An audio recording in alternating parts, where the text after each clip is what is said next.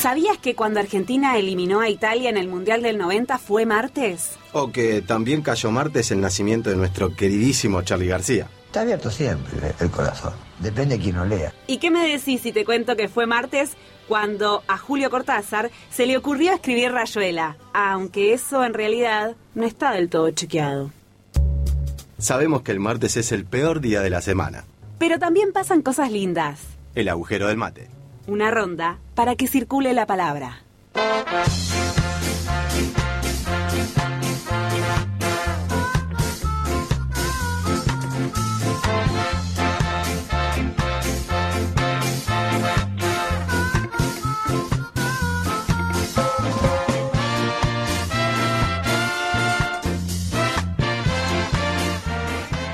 Buen día, buen día, buen día. 15 de noviembre del 2022, en una fecha muy particular, en un día muy especial, en un día donde nosotros nos ponemos y nos predisponemos de una manera particular, en este caso la radio Germán Abdala, la Asociación de Trabajadores del Estado de, la sede capital, eh, nuestra agrupación y todos nuestros compañeros y compañeros que a lo largo y ancho del país este, también estarán enterándose que hoy se cumplen cinco años, cinco años de el lamentable accidente, incidente que, porque incidente es diferente de accidente, claro. eh, en donde perecieron, fallecieron, murieron, murieron 44 argentinos y argentinas que estaban en el Ara San Juan, en el submarino Ara San Juan. Eh, todo nuestro programa hoy va dedicado a la memoria de estos compatriotas, que estos y esta, compatriota, porque había una mujer, que era la primera que llegaba en su cargo a ese nivel jerárquico como mujer. Hoy eh, es el programa de Lara San Juan. Buen día, Chávez, ¿cómo le va? Buen día, buen día, ¿cómo le va, don Walter Brites? Emocionado, emocionado, porque... Veo, lo veo, lo escucho. Porque estas cosas, este se pueden, si hubiese sido un accidente, entenderíamos, choca contra otro, no vio un, no vio un iceberg, no vio una roca, no vio algo. Pero cuando tiene que ver con eh, este incidente, tiene que ver con baja de presupuesto, cuestiones no muy claras. Eh, sí, y con responsabilidades específicas, la de Aguad, por ejemplo, que nunca, que nunca jamás pasó por la justicia hacer ningún tipo de explicación de nada. Y la del propio presidente Macri en ese momento, ¿no? Eh, creo que esto hay que volver a decirlo porque si no queda en la historia como una nebulosa, como el Ara San Juan en el fondo de nuestro mar argentino. Qué buen punto, qué buen punto que acaba de plantar. Quiero dejar esto, eh, que estamos en el agujero del mate, a través de la radio Germán Abdala de Capital y la radio central de la CTA de los Trabajadores Nacional. Esta radio nacional que ya debe tener este, unos cuantos años, más de... ¿Cuánto, flaco? ¿Lo ve? Bueno, 12, años, 12, años de la construcción de este lugar, que ayer vino la gente de C5N y le encantó. Dice que no puede ser que tengamos semejante fierro. Bueno. Está entrando en la adolescencia, ¿eh? Cuénteme cómo se puede comunicar hoy la gente y si quiere mandar un mensaje por, eh, por la memoria de los compañeros compatriotas de Lara San Juan, bienvenidos. Eso es, a las 11.04 usted se puede comunicar por nuestras redes en Instagram, arroba Radio Germán Abdala, arroba el agujero del mate o en Facebook Radio Germán Abdala. También tenemos un teléfono porque como bien decía recién Walter Brites, si usted quiere mandar un mensajito, si se emocionó como él al arranque del programa por los familiares y por los compañeros de Lara San Juan, a los que conmemoramos hoy a cinco años de ese incidente, el teléfono al que usted se puede comunicar, aunque lo digamos así y usted no se acuerde, se lo vuelvo a repetir, 11 3683 9109. 11 3683 9109. ¿Lo anotó? Dele, un mensajito ya. Bueno, tenemos, tenemos música, tenemos poesía, tenemos invitades, tenemos llamadas telefónicas. Arrancamos el agujero del mate con un punto. Levanto para este homenaje un comentario que usted hizo. Gente que no citaron nunca, causas que no se continuaron, eh, a la misma catástrofe, eh, diferente trato. Porque si hubiese sido en nuestro contexto, en nuestro gobierno o con nuestra conducción nacional, eh, lo de Lara San Juan se hubiese vuelto, ya te digo, causa mundial. Pero lo comparo como cuando pedían casi una quema en la con Torquemada de los funcionarios por el accidente de Once, con el cual también Claro. este, adherimos y, nos, y lamentamos. Y sí, Claro, pero exactamente, bien Martín. Ahí, ahí hay pre- gente presa, dice Martín, y hay causa, Cosa juzgada, claro. y, y- y acá se espió hasta los familiares. Nuestro homenaje desde el campo de los trabajadores y las trabajadoras es nuestro eterno que en paz descanse. que para- eran trabajadores del Estado también. Eran ¿no? trabajadores del. Compañeros. Que en paz descansen nuestros queridos este, submarinistas argentines.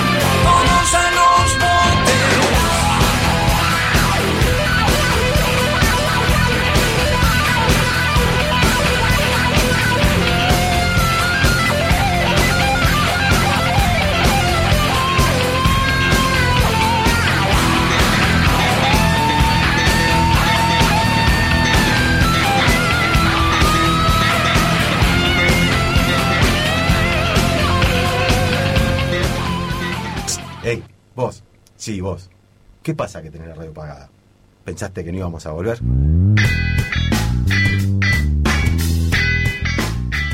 Si lo bueno siempre vuelve. me decidí que, que quiero que quiero volver a jugar al fútbol. ¿no? La espera terminó. ¿Cómo íbamos a hacer la excepción? El agujero del mate. De lunes a viernes de 11 a 13. En Radio Germán Abdala, la radio de las y los trabajadores estatales.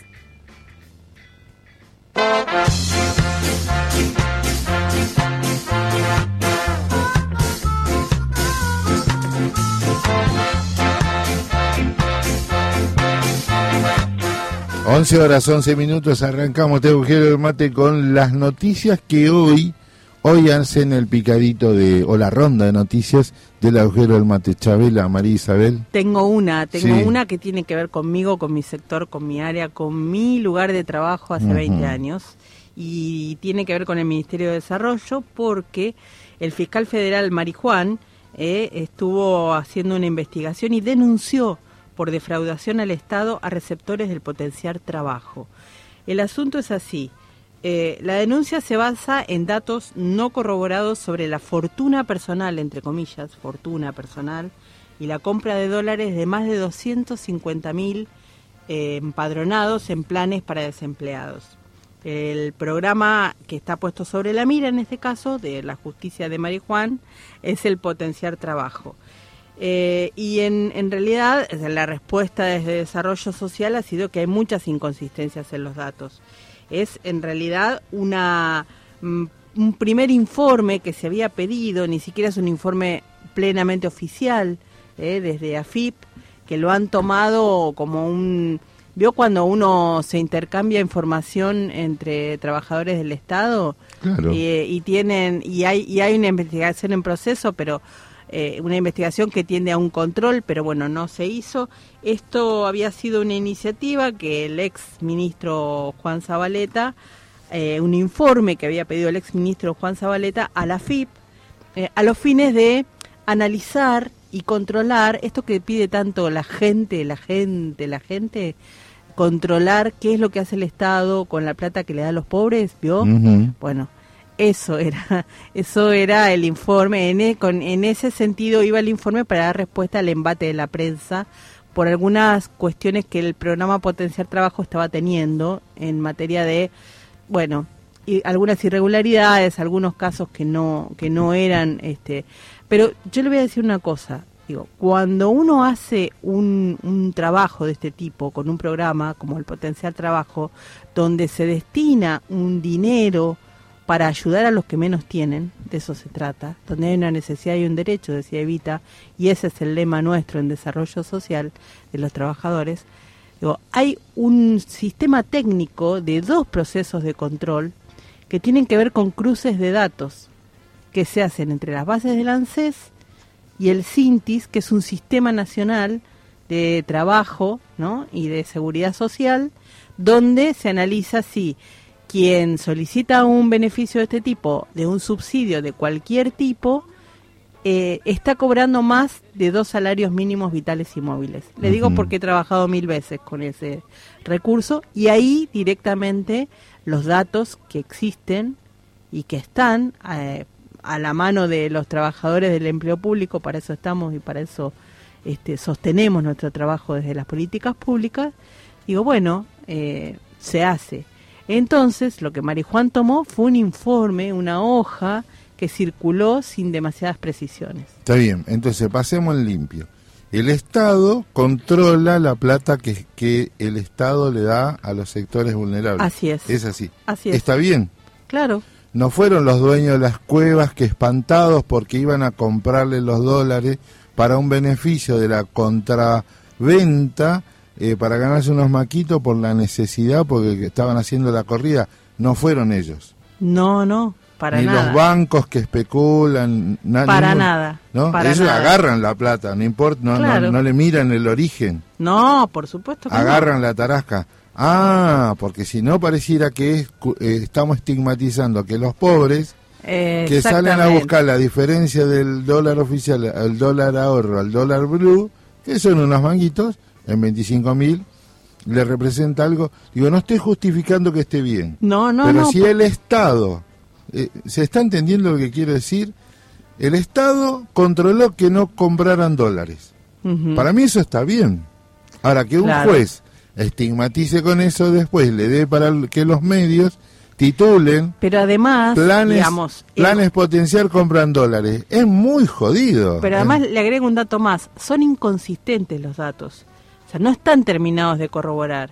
Es un informe que ni siquiera se terminó de completar ese informe. Está bien. Así que, eh, bueno, están en este momento están siendo sometidos a revisión los datos que aparecen en ese informe y, digamos, bueno, por supuesto que va a haber una mirada y una lupa puesta sobre el potencial trabajo, Bien. pero no porque por lo que quiere Marijuán. Yo vuelvo a repetirle, donde hay una necesidad hay un derecho y el Estado tiene que estar presente ahí, Yo lo que me quedo tranquilo entonces es que el Estado hizo su trabajo. totalmente. Al muchacho que lidera ese espacio le quiero recordar, siempre, cada vez te equivocas más seguido. Las plantas en la camioneta, por ejemplo. los útil, la venta de útiles escolares y ahora la compra verde, flaco, para un poco. Y bueno, ¿qué va a hacer? ¿Vio? Bueno, así Usted venía- sabe a quién se refiere. Sí, por eso lo digo. Estamos aquí en el agujero del mate. Distendamos esta porque después ya vienen noticias más acordes a este a este martes que Más estamos viviendo. Vamos.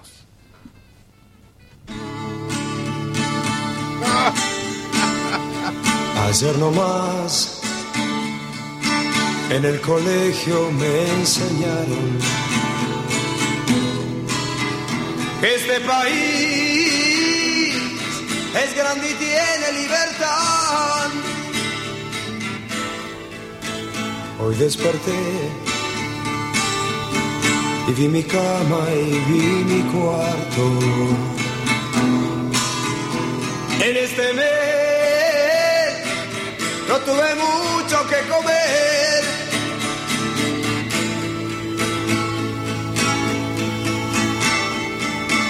Ayer nomás mis familiares me decían que hay que tener dinero para ser feliz. Hoy desperté vi mi cama y vi mi cuarto. Ya todo es gris y sin sentido. La gente vive sin creer. Ayer nomás vi una chica en mi cuarto y la besé sin fundamento. Hoy ya la chica ya no está.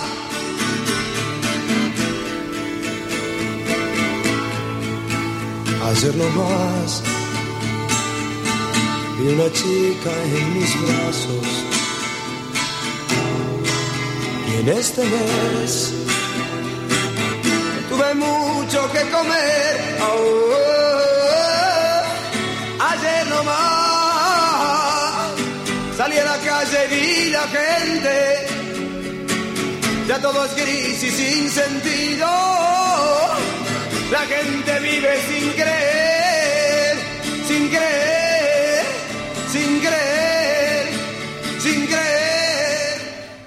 En Ushuaia, La Quiaca, En la costa o en la cordillera, no importa dónde. estamos ahí para acompañarte. Radio Germán Abdala, la radio de las y los trabajadores estatales.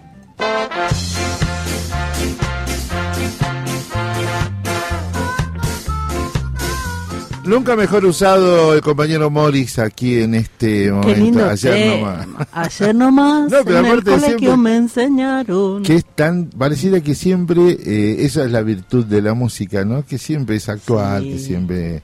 Y además invita a descubrir.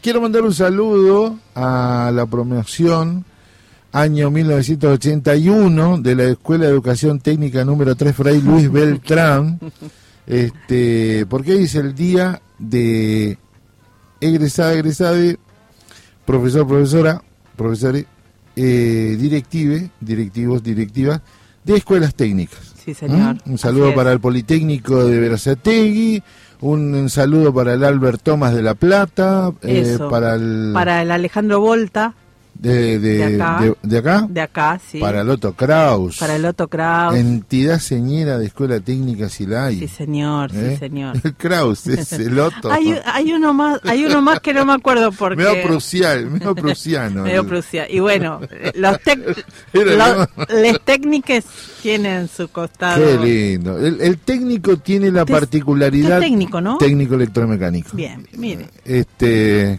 Ah, mira vos. Elisa nació ahí, dice Así. nuestro, nuestro, no lo mencionamos hoy a Maxi Pando. Maxi Pando, No lo saludamos. Bueno, paga el reconto antes que arranquemos con las noticias. Dele. En la producción periodística, la compañera Agustina Vargas. El productor general de este espacio, ya le levantamos el cargo, imagínense, cobra lo mismo. El compañero Maxi Pando. Nuestra responsable de redes, Luli Delgado. Y también eh, le mandamos un saludo a nuestra compañera Lucrecia, Se está mejorando. que se ¿eh? está mejorando, que le agarró la gripe, la. mm, Bronqui- eh, mm, faringitis, faringitis. Este, vio que nosotros le dijimos no comparta el beso. Para mí fue un contagio de beso. Sí, sí, Y estoy bueno, pero si lo disfrutó, ¿por qué no? Y bueno, compañera, pero- vamos, compañera. Se aguante la pelusa. No, por eso. Bueno, pero sí es cierto que no hay que salir, esto nos lo enseñó en la pandemia, no hay que salir cuando uno se siente mal, ¿eh? Intenté comunicarme con la Asociación del Magisterio de, de Educaciones Técnicas, de Educación Técnica, que es AMET, y el entro a consultar y dice, sí, lo voy a contactar con Borja, el tal Borja, que es el secretario de comunicación de AMET Nacional, Ajá, pero queda en San Luis. ajá. Bueno, no importa, démelo. Y me dio un correo. ajá. Que lo intentamos, lo intentamos. Bueno, claro Gremio que sí. asociado a la, a la ¿Por qué, CGT. ¿Por qué es el Día del Técnico hoy? Porque se conmemora la técnica. creación del Consejo Nacional de Educación Técnica, el CONET.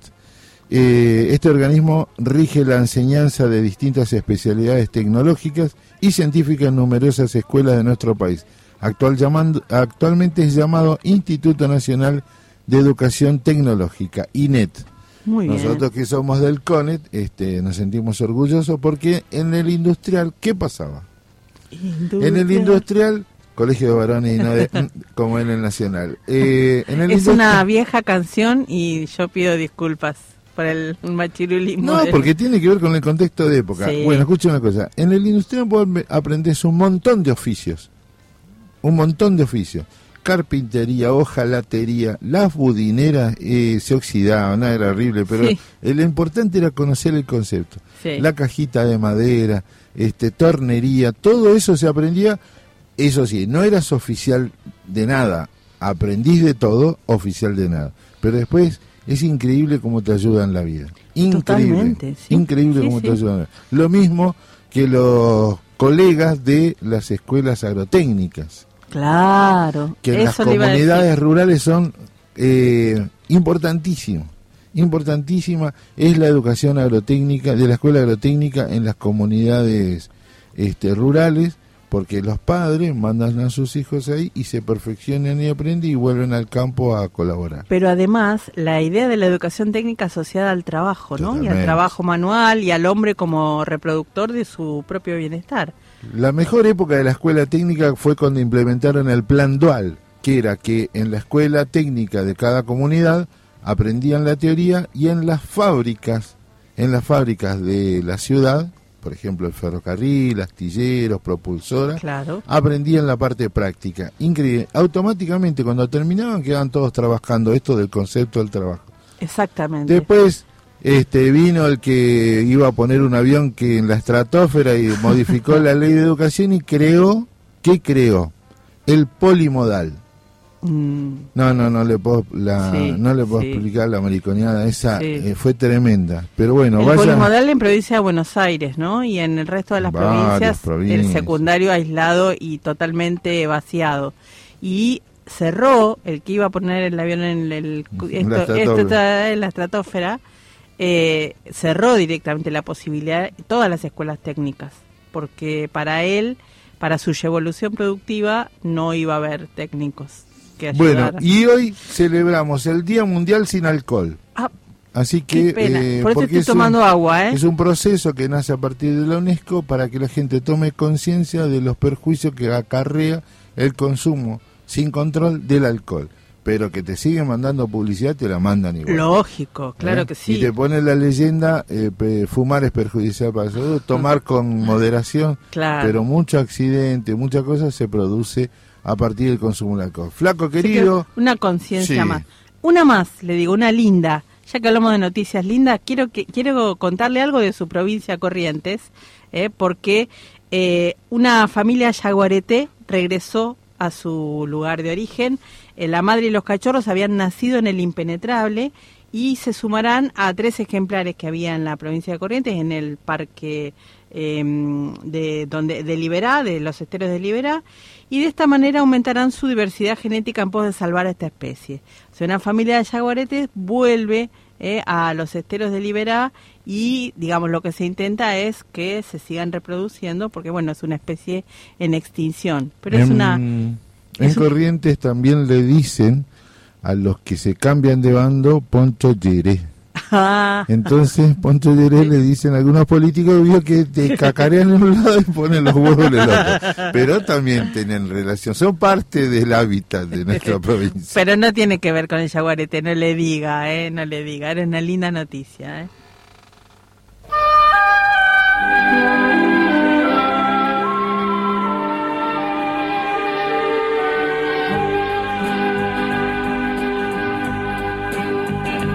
Para saber cómo es la soledad. Tendrás que ver a tu lado no está que nunca más con él podrás charlar sobre lo que es el bien sobre lo que es el mal. La soledad es un amigo que no está es su palabra que no ha de llegar igual es que sus sueños son luces en torno a vos y te das cuenta que ya nunca demore, él nunca demore. Al observar cómo muere la flor, así hace ver que también muere la paz, pero esa paz revivirá en su voz, la flor te la dará para cantarla igual la soledad. Es un amigo que no está. Es su palabra que no ha de llegar igual. De que sus sueños son luces en torno a vos. Y te das cuenta que ya nunca demore nunca demore Carlos, yo no me olvido hiciste caído. Y cuando fue tu noche, yo no estuve a tu lado para tender mi mano, pero es que no sabía. Perdóname. La soledad es un amigo que no está, es su palabra que no ha de llegar igual, de que sus sueños son luces en torno a vos, y te das cuenta que ya nunca demore, nunca demore. La soledad es un amigo que no está. Es su palabra que no ha de llegar igual. Ves que sus sueños son luces en torno a vos y te das cuenta que él ya nunca ha de morir. Nunca ha de morir.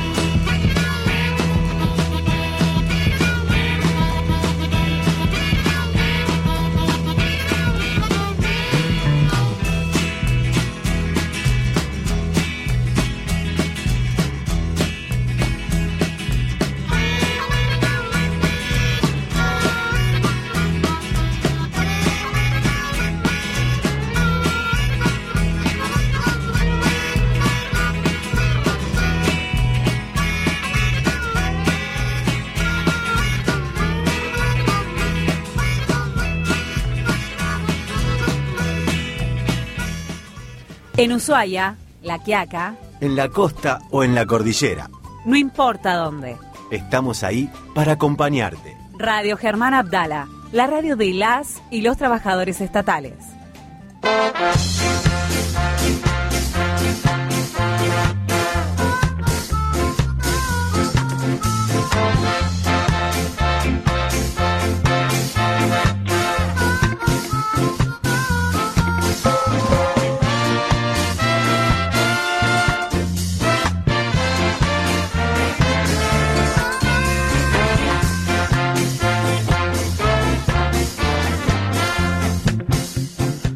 En casa ya está todo preparado. Estamos a cinco días del mundial. Y en casa está todo preparado. El sillón. Ya estamos Las banderas. con. No, y sobre todo las vituallas. La vitualla, todo para la picada, todo, escúchame. El No, vestible. No estará allá, va a llegar todo pasado, húmedo. No, no, no, hay que tener. Sí, porque después le agarra el ataque a todos juntos a querer comprar Ah, quesito, sí. salame. Eh, don, don Huberto, que es el viejo que yo le compro, te levanta el precio porque es medio curtido. Entonces, no, preparé con cosas, fui a Nini y me traje esos bastones. Sí. salame bastón. Sí. Bueno, que es mucho más barato. Y lo voy dosificando y espero que me, me alcance por lo menos la fase de grupos. Sí, usted me hace acordar a, a- otro comunicador que está en una radio de una radio comercial Eh. que vive tirando precios, ¿no? Y lugares a donde ir a comprar supuesto, y qué sé yo. por supuesto. Tenemos que tener la publicidad de, ese que nombró recién. Lo que pasa es que usted vive acá en Capital. Usted puede ir al No, macro. vivo en Avellaneda. Por el periódico, puede ir al macro, que le queda más cerca acá, Ajá, sí. en- por eh, Barracas. Sí, también. Y usted tiene ahí todo, el Easy, Walmart, todo ahí tiene ahí en el Lauchán. Bueno, quiero contarles que Cuénteme. eh, me falta la bandera nada más para para la para la preparación, pues se la quedó mi sobrino cuando ganamos la Copa América, tiene cinco años, se la Y regalamos, sí, por supuesto. claro. No había forma de sacar ¿La bubucela? No, no, no, no soy Ah. de eso, no soy de la bubucela. Yo soy, si pudiera tener un bombo con platillo sería ideal. Bien de tribuna. Y es más, me gustaría tener un paravalancha, fabricar un paravalancha como si tuviera en la cancha. Claro, claro. Pero tengo un sillón que es hermoso. Tengo un sillón que... Y ahí todos juntos. Le pido por favor que todo el mundo en mi casa vaya al baño, que no haga ruido. Está jugando Argentina, no se puede nada. Eh, baño el entretiempo y todas las corridas. Que cantó prima, este va primero. Quiero contarle un detalle negativo, un Eh, detalle, sí. un informe que nos mandó nuestra productora periodística. Ujú. Eh, Anred Mundial es una es un Una agencia de noticias. que nos cuenta eh, que existen malas condiciones de trabajo, agua en mal estado, jornada de trabajo prolongada, todo esto para poder llegar a terminar los estadios eh, en, en Qatar para el Mundial de, de Qatar 2022. Esto se suma a las históricas este, organizaciones de eventos este, tan grandes. Eh, en Brasil, se, eh, en el 2014, se cayó un estadio, murieron, murieron Sí. trabajadores este, de la construcción. Bueno, acá denuncian, eh, desde el obrero que construye los estadios de la Copa del Mundo hasta la criada que trabaja en las casas saudíes o cataríes, pasando por los guardias de seguridad, los empleados de los restaurantes o incluso los mercenarios eh, enviados a combatir por los estados del Golfo en las guerras, a veces de manera forzada, en Libia o en Yemen. Un libro sorprendente eh, nos, nos trae y le da voz a los esclavos modernos cuyo trabajo forzado hizo posible la organización de la Copa del Mundo en Qatar y gracias a los cuales se construye la prosperidad de todos los estados del Golfo. A lo largo de los relatos, Sebastián Casteller y Quentin Müller, periodistas independientes, trazan los, los contornos de una región, el Golfo Pérsico, en la que el hombre petróleo está en el origen de un comercio de esclavos modernos. Un comercio posible gracias al silencio de la comunidad internacional y a la pobreza, la corrupción de los estados cómplices de Asia y África. Esta entrevista está publicada en ANRED, que es esta, esta agencia de noticias de, que lo pu- publicó hace unos días, pero nosotros la levantamos, Qatar y Arabia Saudita, los reyes del petróleo y los nuevos esclavos. Usted sabe que hay varios este, países que han expresado su rechazo a que el mundial se haga en Qatar, ¿no? Por esta condición y, es- y esto que usted nos cuenta ahora, pero que se sabe y que estaba, que como que fue una mala elección también del lugar a donde se hiciera. Sí, pero bueno. para la FIFA fue un gran negocio. Pero, Exactamente. Martín. ¿Cómo? ¿Cómo? Claro. Con este, Grondona no pasaba, dice nuestro Pero de Julio. Julio, Julio se los hacía jugar en junio a pesar de que hace más calor, le hace poner, eh, lleva un iceberg. Eh, Julio le llevaba un iceberg. No había problema. Pero Eh, ¿qué queremos con...? Sí, Sí. dígame. No, no, no. ¿Qué? Bueno, no, yo quiero contarle que el fenómeno fútbol, el fenómeno económico, las marcas, los consumos, ¿usted se imagina la cantidad de argentinos compatriotas que hay en estos momentos eh, en Qatar? Es Sí, increíble. Sí. Y, y el costo no lo sé, pero le voy a preguntar a Marcial si lo tiene estudiado. El costo no es no es menor este No. para poder asistir. Hay una prohibición para funcionarios y familiares de funcionarios para ir a, a Qatar, ¿no? Pero creo que mm, hay algunos que ahí también van a estar y mirando con lupa, porque como decíamos recién, este, esas cosas suelen ser el talón de Aquiles de esta gente que vive buscando lo que no tiene que buscar. Pero bueno, sí es cierto y está bien que ningún funcionario y ningún familiar de funcionario pueda gastar semejante cantidad de plata que significa ir y pasarse un mes, ¿no? Este, disfrutando de algo a lo que no todo el mundo puede acceder. Bueno, eh, a seis días de comience el campeonato Sí, eh, y ocho que comience la participación argentina en el mundial, los pasajes ya trepan por, esen- por eh, Por más ejemplo. de un millón doscientos mil, unos tres mil novecientos dólares ujú, para ir. Sí. Eh, también eh, ¿Solo para hacer- ir? O sea que So- so- solo para ir, un solo, solo tendrías que, que contar con 7.800 dólares para ir y volver. No, eh, sí, dije eso. 3.900. 3.900 dólares ida, claro. Claro, 7.800. para ir y volver. Ahí A la estamos en larga. 3 millones de pesos. Eh, no, y después tiene que, que pensar que una cerveza vale 4 mil pesos, Uh, 1.800 un café y 18 mil pesos una cena para dos. yala, Es yala. como el otro día, yo que Sí. este, siempre hay un amigo que me cuenta, ah, fue un lugar muy coqueto, dice, eh, los alfajores todos de Mar del Plata, muy... Sí, ¿Cuánto sí. vale? Este, 2.800 pesos la docena. Epa. Me compro 40 fantoche triple. En el tren. Usted que viene en el tren. No, no, déjame joder. ¿Usted vio la película La Terminal? Sí. Cambiando de tema. Bueno, Sí, con Tom Hanks. Tom Hanks. Sí. Bueno, esa película estuvo inspirada en una persona real, ¿En hecho real? en un hecho real, sí. Y esa persona que se llamaba, se llamaba porque bueno, falleció, y esta es la noticia, Meram Karimi Nasseri era un hombre iraní que vivió en la terminal 1 del aeropuerto Charles de Gaulle de París desde 1988 al 2006. 1988 al 2006, un montón de tiempo, ¿no? ¿Y por qué vivió ahí? Bueno, en un primer momento por un limbo legal que ya no tenía documentos de residencia y después cuando finalmente los tuvo por decisión propia. Se quedó él ahí. ¿Se acuerdan de la película? ¿Eh? El, el personaje... Sí, sí. To- to- claro, La la, película La Terminal. Terminal, sí, bien dice aquí Martín Fedele. Según las autoridades, dice eh, la información que queremos compartir, que proviene de Instagram, eh, que nos facilitó nuestro productor de aire, productor general, Maxi Pando.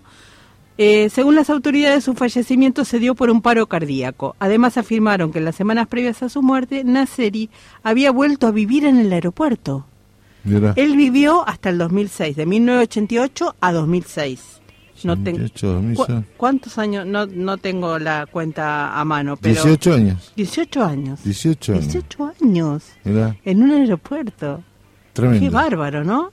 Bueno, y dice, su historia inspiró la emblemática película La Terminal, dirigida por Steven Spielberg y protagonizada por Tom Hanks. Así que, mire usted, y era el aeropuerto de Charles de Gaulle. Mira, no, creí que era otro. Bueno, no, en la película no era el Charles de Gaulle. No, creo. era en Estados Unidos. Era Estados Unidos. En Estados Unidos, y él, cierto. él no era iraní, porque claro, no iban a decir que Eh, era no iba a- iraní. no era iraní. Claro, No esta es- de las repúblicas Era que, claro, que habían era- desaparecido. sí, Mirá sí. cómo lo dieron vuelta. puta. Son bravos. Les gustó la, les gustó la historia, pero Claro. claro, no van a decir un iraní Era que iraní. buscaba, que le gustaba el jazz y le faltaba completar.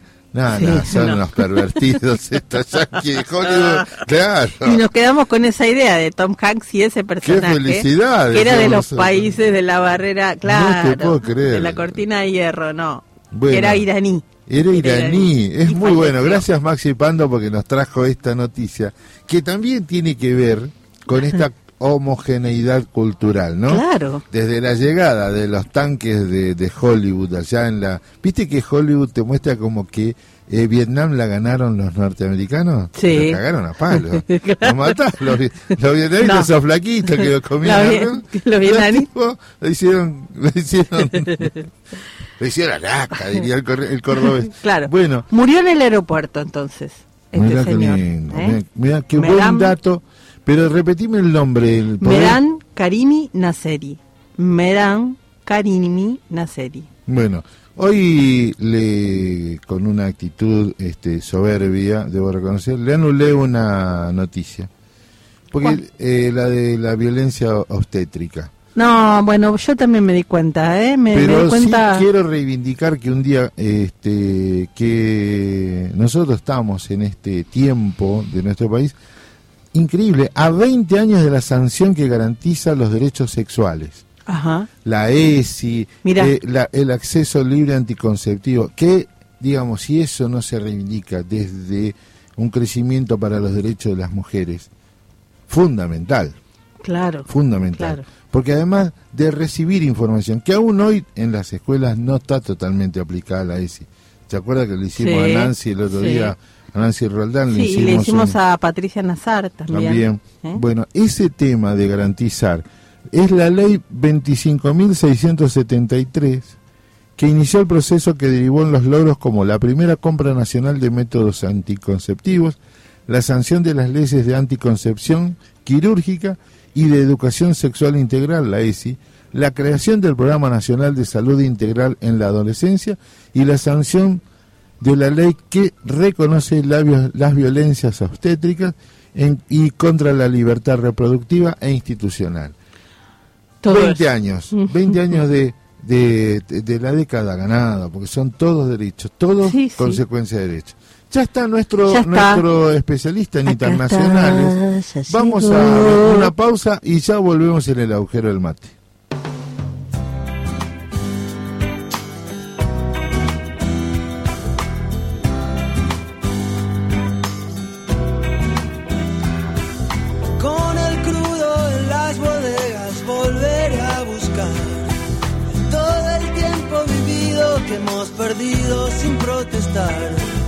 Voy a probar primero al olvido, a lo ajeno.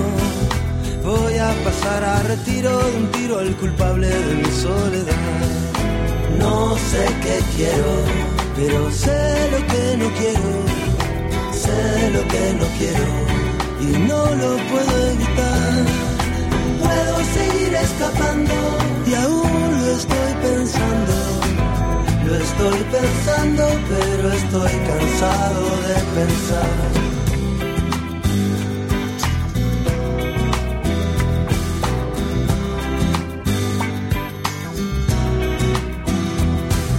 El marinero de río no tiene calor ni frío. La ciudad no tiene puerto se siente muy vacío. Ay, qué pena. Últimamente ha perdido su capacidad de sorpresa. En un vaso de cerveza caliente fue que se la olvidó.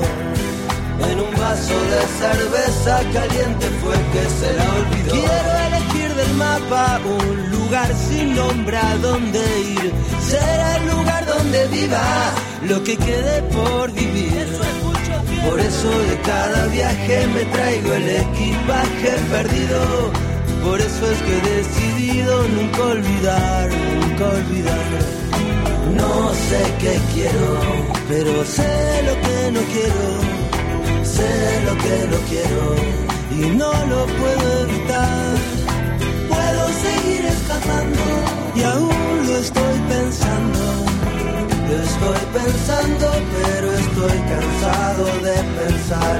No sé lo que tengo, pero sé lo que no tengo. Sé lo que no tengo, porque no lo puedo comprar. Puedo seguir cantando, pero sigo esperando.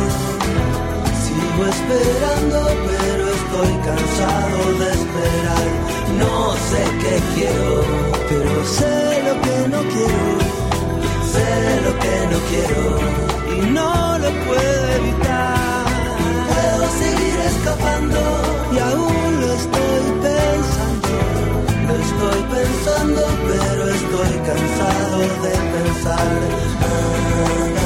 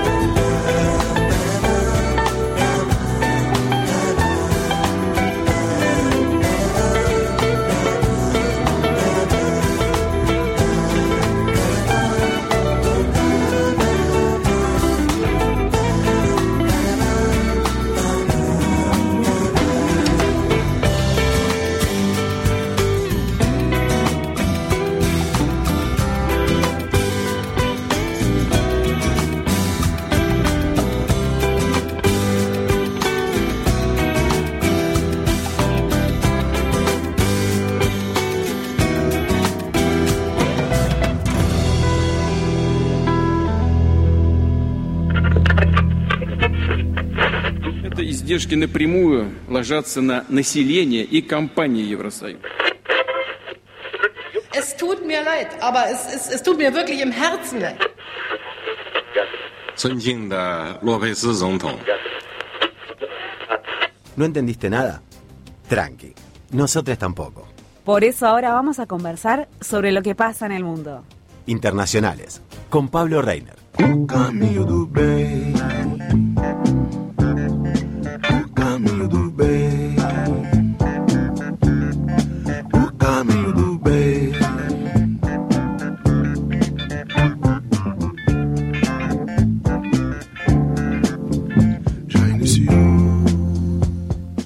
11 horas 50 minutos, tiempo para hablar de política internacional con el representante del espacio plurinacional de Ate Capital, este Pablo Reiner, que además es, eh, viste cuando tiene muchas muchos eh, poderes. Pergamino, Ah, yo decía Eh, pergamino, poderes. Ahora voy a contar. No, quiero contarle la palabra justa, la palabra justa.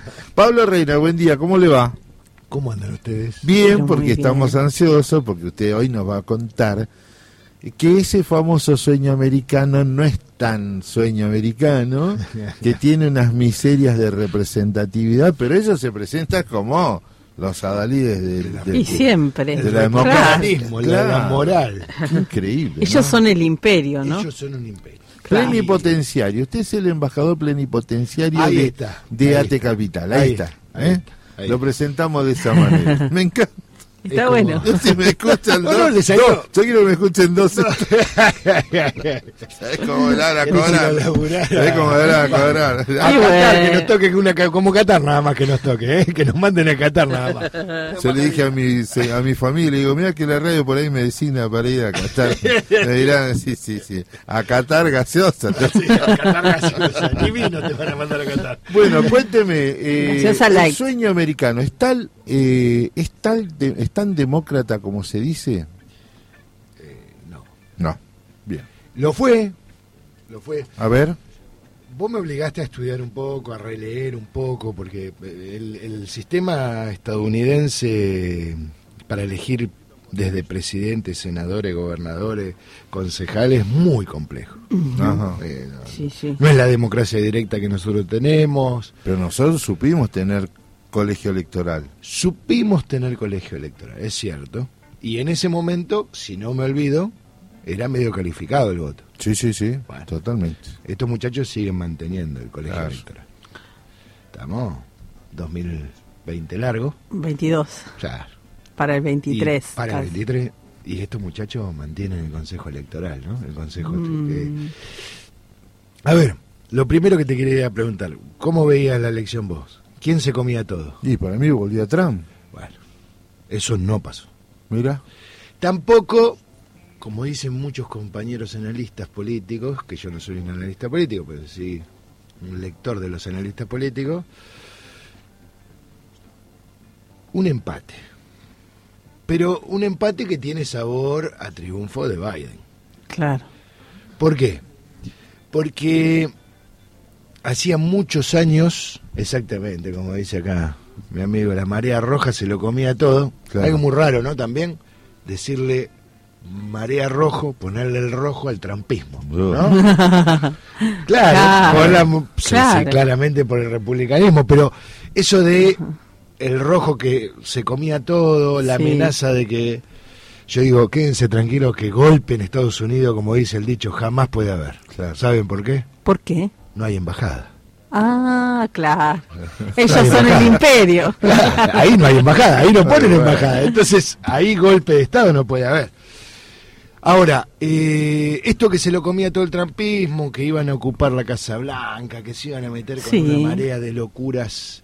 De Sí, los que vimos, de- que- Lo que vimos que, que se hizo, sí, con una complicidad, ¿no? De muchos sectores, porque estamos hablando de entrar a la Casa Blanca del imperio más importante Claro. del mundo. Sí, sí. Es difícil. Y bueno. con armas en la mano. Sí. Es algo que tenemos que entender que este, se terminó el Far West en Estados Unidos. Eh, entonces, eh, alguien dejó avanzar.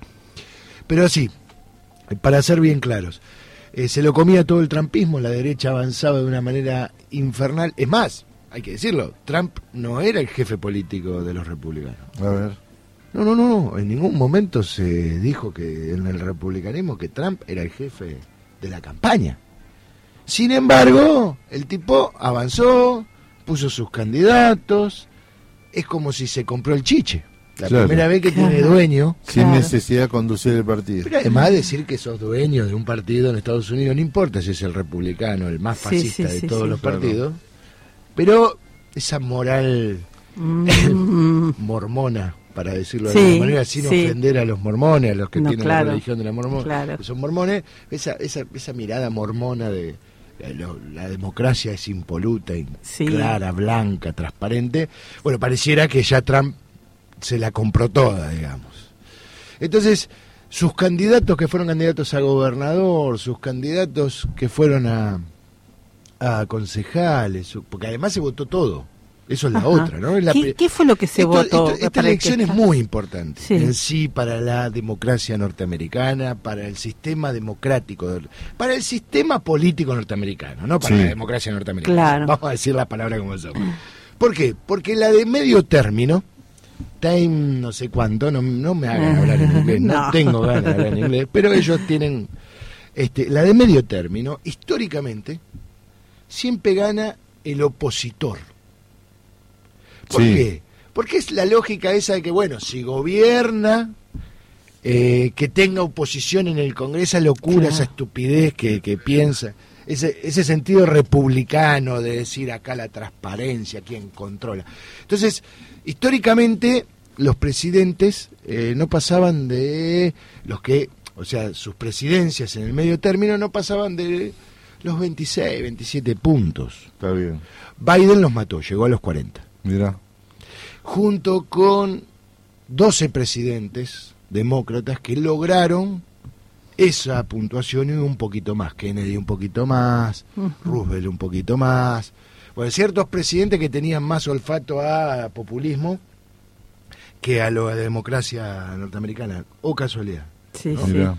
Eh, les recomiendo ver en Netflix este Teddy Roosevelt. Ajá, Ah, sí. Ajá. Les recomiendo. Sí, sí, Bueno. sí, sí, sí. Les recomiendo porque es la construcción de un presidente norteamericano como les gusta a los norteamericanos.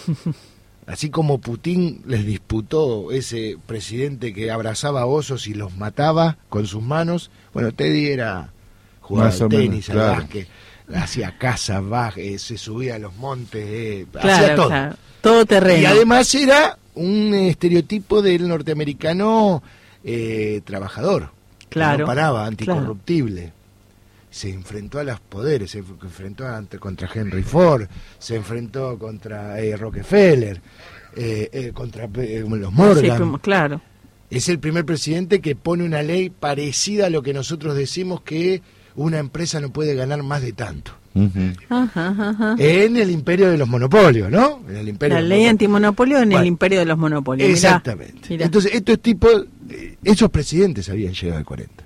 Bueno, Biden mágicamente llegó al 39%.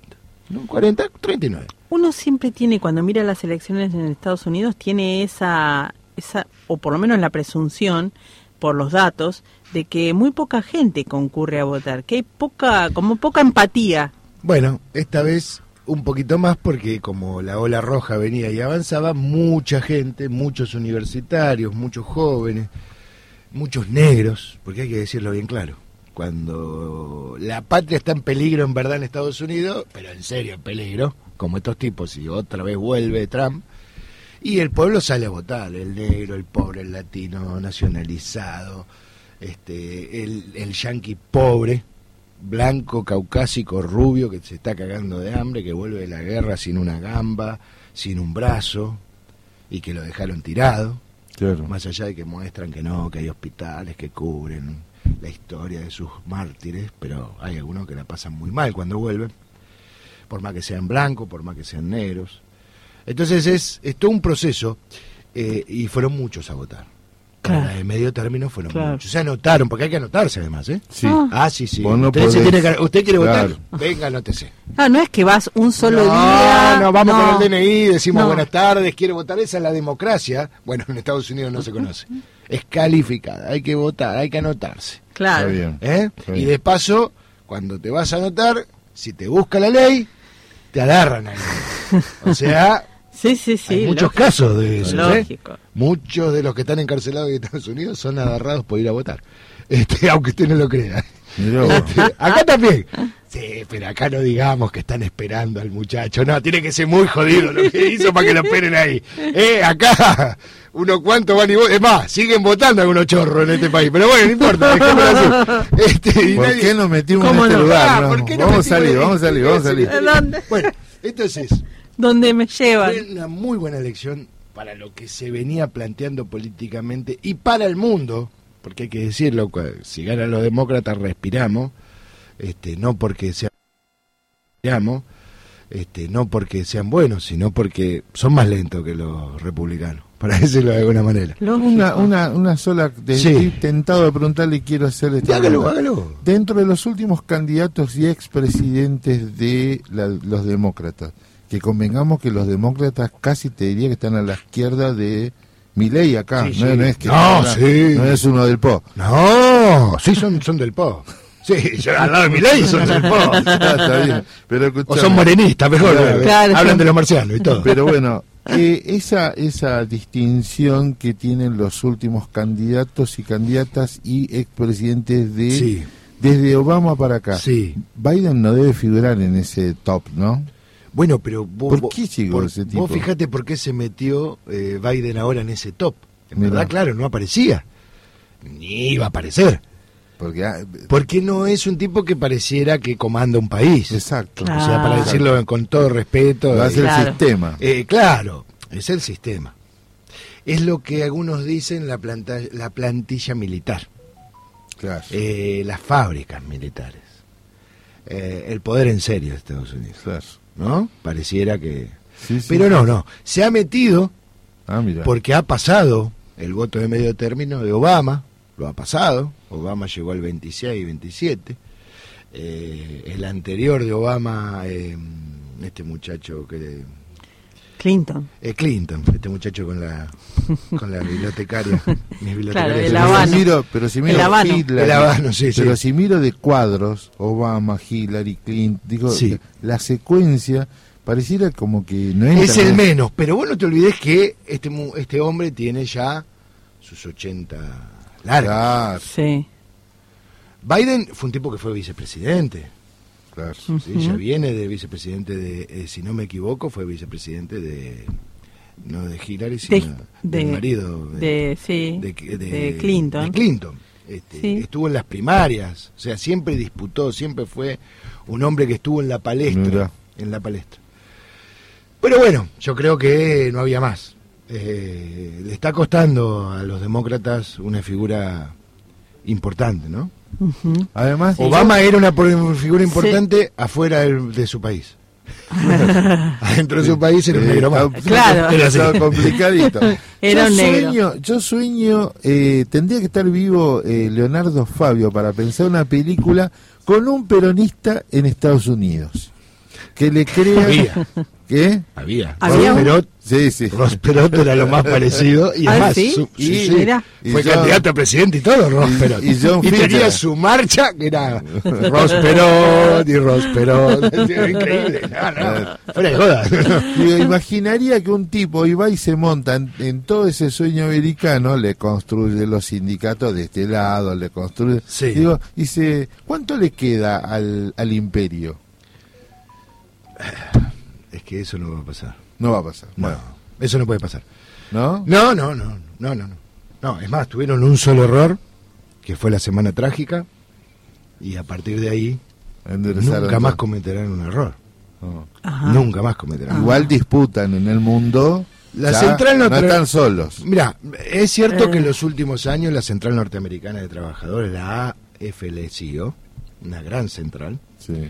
compuesta en su mayoría por hijos de inmigrantes, Ajá.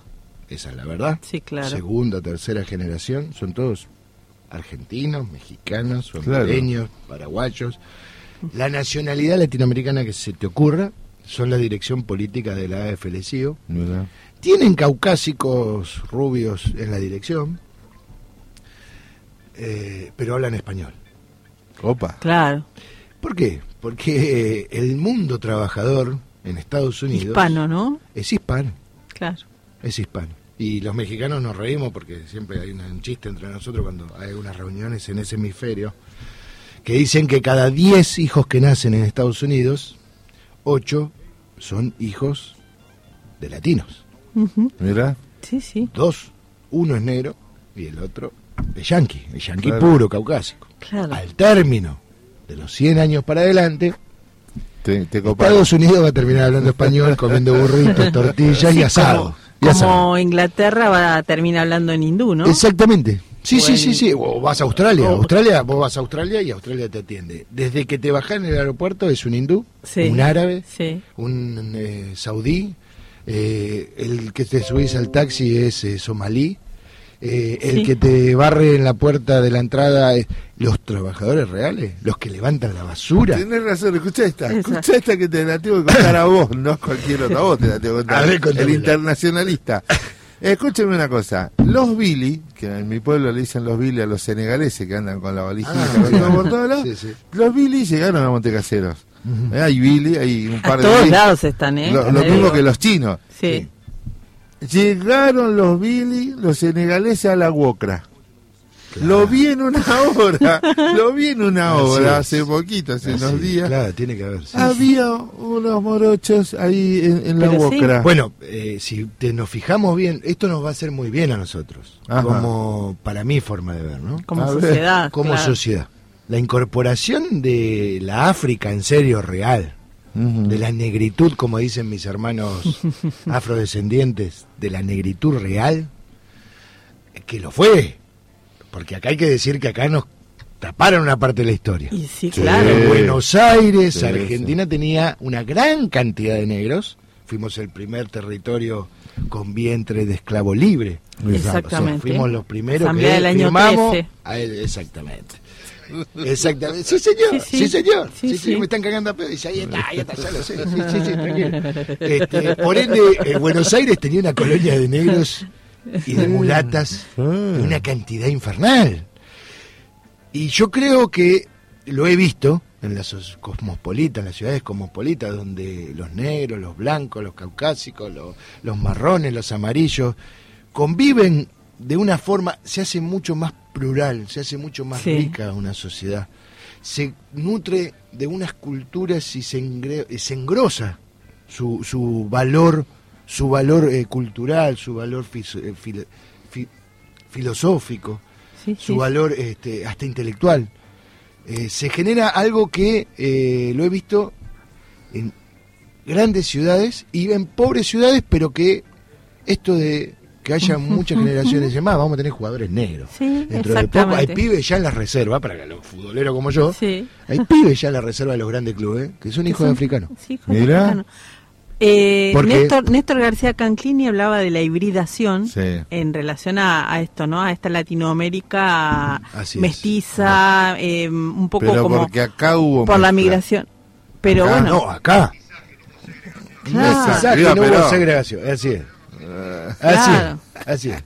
Después los echaron a la mierda, perdón. Sí. Después. No, No, lo, bueno. no, lo usaron para la guerra, los, Eh, los potentados. Si ustedes Claro. se acuerdan, eh, una iniciativa del ministro Tomada, me meto, me meto con Sí, una cosa. es cierto, el ministro Tomada el tuvo que ver con la, refa- la revalorización de los afrodescendientes, De los afrodescendientes. y el reconocimiento de los Mi afrodescendientes. amigo ¿no? Carlitos es uno de los Así que está es. trabajando mucho eso. Así es. Y sigue trabajando mucho Mirá eso. vos, Mi amigo claro. Carlitos y su pareja trabaja más Carlos porque es afrodescendiente, trabaja muchísimo. eso. Claro. Sí, qué Pero bueno. pa- Bueno, para, para darle un, para darle un cierre Volviendo a, a a porque si no, mirá, mirá, mirá, pará, pará, no me, no me vuelva loco, me hacen así, no, me dice el otro, pará, da un pase, tira un centro, pará, pará, parece el técnico. Bueno, escuchá, a ver, las elecciones medio término, eran importantes, el Trump se lo comía todo, no fue así, no fue así. Para decirlo bien claro, los estados se reparten estados, ¿no? Y terminó todo. ¿Por qué? Porque lo hacen así como con suspenso, ¿viste? Eh, No es que se vota un día y termina todo. No, no, ahí no. Ah, No, ahí eh, votan un mes uno, otro mes el otro, o sea, te hacen un desastre. Para definir quién es eh, la Cámara de Senadores, la Cámara de Diputados es un quilombo, para decirlo bien claro. claro. ¿Por qué? Porque terminó 24 los republicanos, 22 este, Biden, ¿no? En estados, ¿no? Se repartieron los... Ahora, quedaron dos estados para votar, que es Alaska y Nebraska, que son muy fríos. Los del estados, norte, Sí, muy sí. fríos. Quedaron para diciembre. Van a votar un 21 de diciembre, el día de mi cumpleaños. Acuérdense. Ah, mirá, mi cumpleaños, con el 21 de verano nuestro regalan- y el invierno de ellos. Cumpleaños para todos. Bueno, este. Y quedaron dos que votaron, pero que no llegaron ninguno de los dos al 50%. Epa, ¿Qué pasó? Ah, no, no, no, no van a llegar al 50% porque si vota entre el 25 al 35, obviamente nadie va a llegar al 50%. Claro. Entonces van a balotage esos dos. Sí, claro. Y lo tiran para enero. Claro, balotaje. sí, sí, sí. Con el número opuesto. Cla- Entonces, ahí tenés la primera jugada de cómo se define Senado y diputados. Pero después está los gobernadores. Claro. Que los gobernadores en Estados Unidos son más importantes que nuestros gobernadores. ¿Por qué? Porque sus estados, en su mayoría, son países. Sí, Claro. tal cual. Son países. Sí, sí, por esa Son en su magnitud de autonomía grandeza, estatal. sí. territorial, Sí. eh, cantidad de población, poderío económico, petróleo, Ni fábricas, hablar, Ni hablar. porque son a donde están las empresas del mundo depositadas, sus casas matrices. Sí. Entonces, eh, cada, cada, cada provincia, para decirlo, eh, cada estado, dicen ellos, es un país. Entonces se decidió gobernadores, que también fue muy parecido. Los republicanos mantuvieron los suyos y los demócratas mantuvieron los suyos, con un crecimiento de los demócratas en votos, en cantidad de votos, que eso preocupa al trumpismo. Y otra cosa importante que le apareció a Trump un opositor Ajá. con un peso, Ajá. con un peso importante, que es un gobernador que hablamos de tantas cosas que ya se me pasó. Se me pasó el nombre, yo les prometo que lo voy a buscar, se lo voy a traer. Más joven. Sí. Mucho, ¿eh? El de la Florida. Sí, señor, el de la Florida, ahí está. Mucho más joven, Claro. con un peso de voto muy importante. Y entre facho, no sé quién es más facho, pero, pero se hace el, el moderado, es una lógica de la moderación dentro del fascismo Sí. republicano. Vieron que yo quiero decirlo, porque es el momento, es la oportunidad de mi vida. La mesa que hacen, no sé si vieron los Simpsons, yo creo que la mayoría de nosotros hemos visto algún Sí, capítulo de los claro. Simpsons.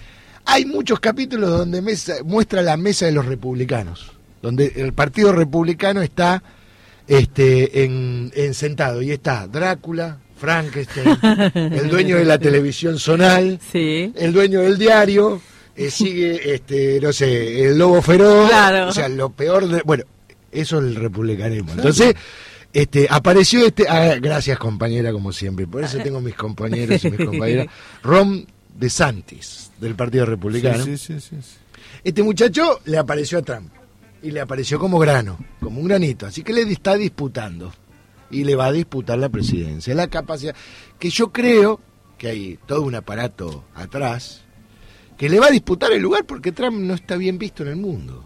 No. A, Estados Unidos no. No. es buena propaganda, Quedó, no yo, es buen marketing. yo diría que quedó un poco mal parado en las últimas elecciones, ¿no? No te creas. ¿No? Y no, vos tenés que pensar que un gobierno tan malo como el que hizo, donde mandó a una población, porque esto es la otra parte, ¿no? 30% de la población está pasándola mal. Con una inflación en Estados Unidos que no se veía. Usted me va a decir, ja, ja, yo quiero esa inflación del 8 o 10%. Estados Unidos nunca tuvo inflación. No, Nunca. claro, claro. Eh, el país donde se modera la moneda no puede haber inflación, donde yo imprimo no puede haber inflación. Sí. Bueno, eh, yo creo que es mala propaganda para Estados Unidos, Trump, y por eso va a crear el mismo aparato, el mismo aparato republicano, el mismo aparato norteamericano, va a Sí, generar una ellos corrida curan- de tiempo. Ellos se fácil. curan a sí mismos. Y por último, en la elección, para cerrar algo importante, los concejales, todo eso que tiene una participación ciudadana real ahí. Porque ellos sí tienen una... Si ven el video de cómo llegó Obama a ser el presidente. Ellos empiezan en el territorio. Claro, la un- descentralización es real. Exacto, es real, es real. Entonces, muchos de esos futuros presidentes este, o futuros militantes de la política real, hay una muy fuerte onda de mujeres, de muchas mujeres muy importantes, a favor de los abortos, a favor de la marihuana libre, a favor de una Estados Unidos que se esconde, que se esconde y que no se trata, y que tiene mucho el trabajo territorial, muchos negros, y que eso puede cambiar muchísimo, no digo hoy, no digo mañana, pero eh, en el término de 10, 15 años puede cambiar. Y por eso con esta frase termino, mi amigo pues me mira como diciendo cierre, estoy tranquilo porque jamás en Estados Unidos puede haber golpe militar, porque no tiene embajada. Это издержки напрямую ложатся на население и компании Евросоюза. Es tut mir leid, aber es, es, es tut mir wirklich im Herzen leid. 尊敬的洛佩斯总统， ¿No entendiste nada? Tranqui. Nosotros tampoco. Por eso ahora vamos a conversar sobre lo que pasa en el mundo. Internacionales con Pablo Reiner.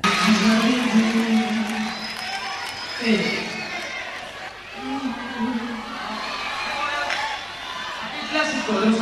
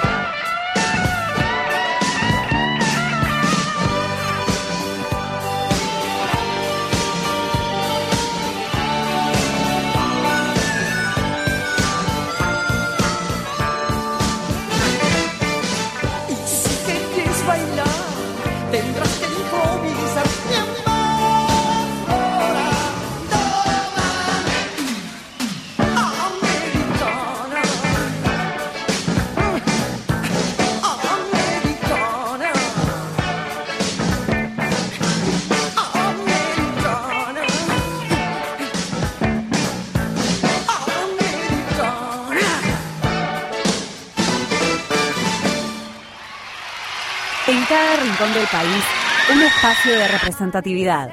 Sembrando raíces. Una voz diferente al resto. Radio Germán Abdala, la radio de las y los trabajadores estatales.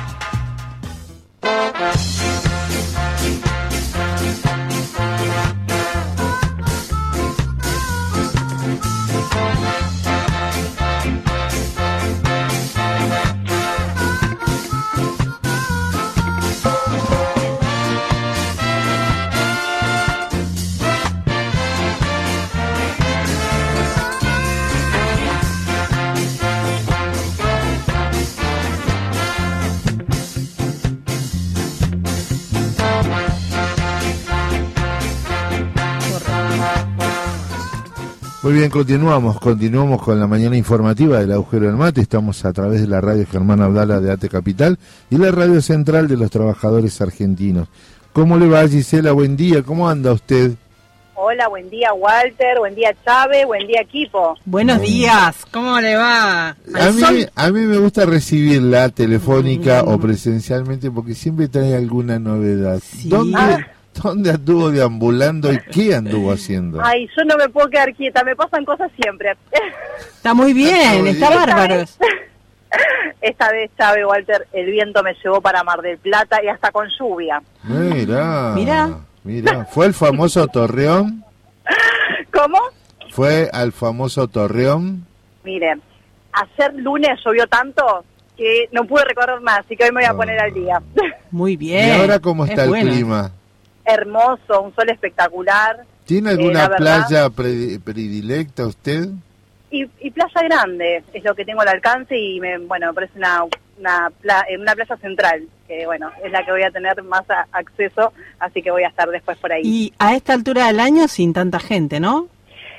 Sabes que hay bastante, pero eh, viene el tema por, eh, por los alumnos, porque hay muchos alumnos de séptimo grado y de también de eh, secundario, Claro. de quinto, muchos, muchos docentes, no saben lo que es, muchos, muchos jóvenes, un montón.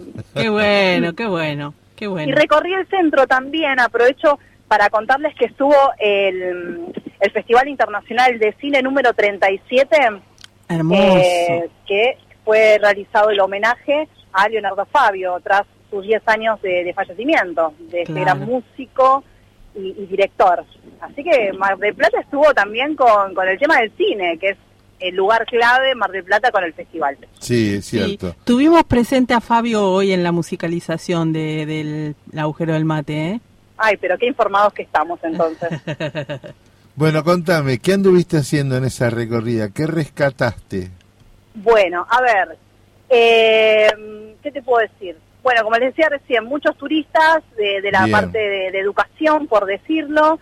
Eh, me llamó mucho la atención lo que fue el Festival Internacional porque estaba la escenografía finalizando. Estuve buscando ahí a la gente eh, de prensa, pero ya estaban este, terminando con las estructuras de, de lo que fue el Festival Internacional. Y les voy a dejar tres películas que fueron las más votadas por el público para que vean y bueno, lo tengan en cuenta. Bien, decime.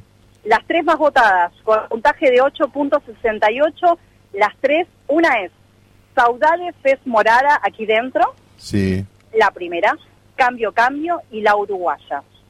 mira. Esas tres, para que tengan en cuenta. Y después, si quieren ver todo lo que es tema películas de, de este festival, eh, pueden ingresar a la página que es Mar de Plata Film, Film con F, ¿sí? Sí. Filmfest, mucho nombrecito en inglés, filmfest.com. ¿sí? Sí. Ahí van a ver toda la información que, que obviamente respalda el Instituto Nacional de Cine, Artes Visuales, Gobierno de la Provincia de Buenos Aires, Ministerio de Cultura.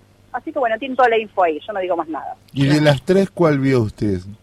Ay, estoy encerrada, estoy terrible. Ah, Yo- claro. Estoy encerrada porque el lunes, eh, ayer estuve, llovió tanto, tanto, tanto, tanto, Sí. que lluvia, frío, viento. Yo dije, bueno, ¿qué pasó en la feliz? Dije yo, ¿dónde está la primavera? Me Por cambia. ¿Dónde estará mi primavera? Cantabas vos, ¿no? Sí, sí, no, no, fue terrible. Dije, me ¿dónde está? afanaron la primavera. No, no, fue terrible. No saben lo que fue ayer, terrible. Pero igualmente eh, tuvimos la consigna del día Sí. y estuve buscando ayer en un momento que dije, bueno, dejó de llover, salgo un poco a las calles de, de Mar del Plata y, y bueno, y tenemos el aporte de, de dos trabajadores y dos ciudadanos de Mar del Plata Sí. que aportan para la consigna del día. Bueno, pero esperá un cachito. Eh, ¿Vos fuiste por cuestiones personales o laborales? Eh, gracias a Dios, eh, soy por trabajo, laborales. Muy bien, muy bien. Sí. Y el ritual, hay rituales en Mar del Plata cuando uno va. Necesariamente tiene que comer los churros o, o comerse pescado, raba, alguna cuestión. ¿Las cumple? Sí, ya, ya fue, eso, eso fue lo primero. Ayer día de lluvia, eh, bueno, como en- entré a la oficina acá de, de la superintendencia de Mar del Plata, Ajá. 8 de la mañana, 8 a las 10 pasé por eh, la casa de, de panadería y ya me compré unos churritos con mucho dulce de leche. Mm, qué rico. bien. Bien crujiente. ¿Cuánto Sí. está una porción? eh, ¿Pudo averiguar cuánto está una porción de rabas en Mar del Plata? No, no, todavía no, todavía no. Pero averigüe y mande por mensaje, mande por ¿Qué? mensaje. Pero qué cosa seria. Tenía que ir a lo importante y no fui a lo importante. Yo fui a panadería, que fue lo más rápido que tenía. Lo que sí te puedo contar un poquito de los hospedajes, porque eso sí que estuve buscando. Y No me mucho, diga, a ver, mucho. tíreme- tire un Ay, número. Sí que busqué, eso sí te lo puedo decir. Eh, bueno, mira, estadía en un hotel de dos estrellas, Sí.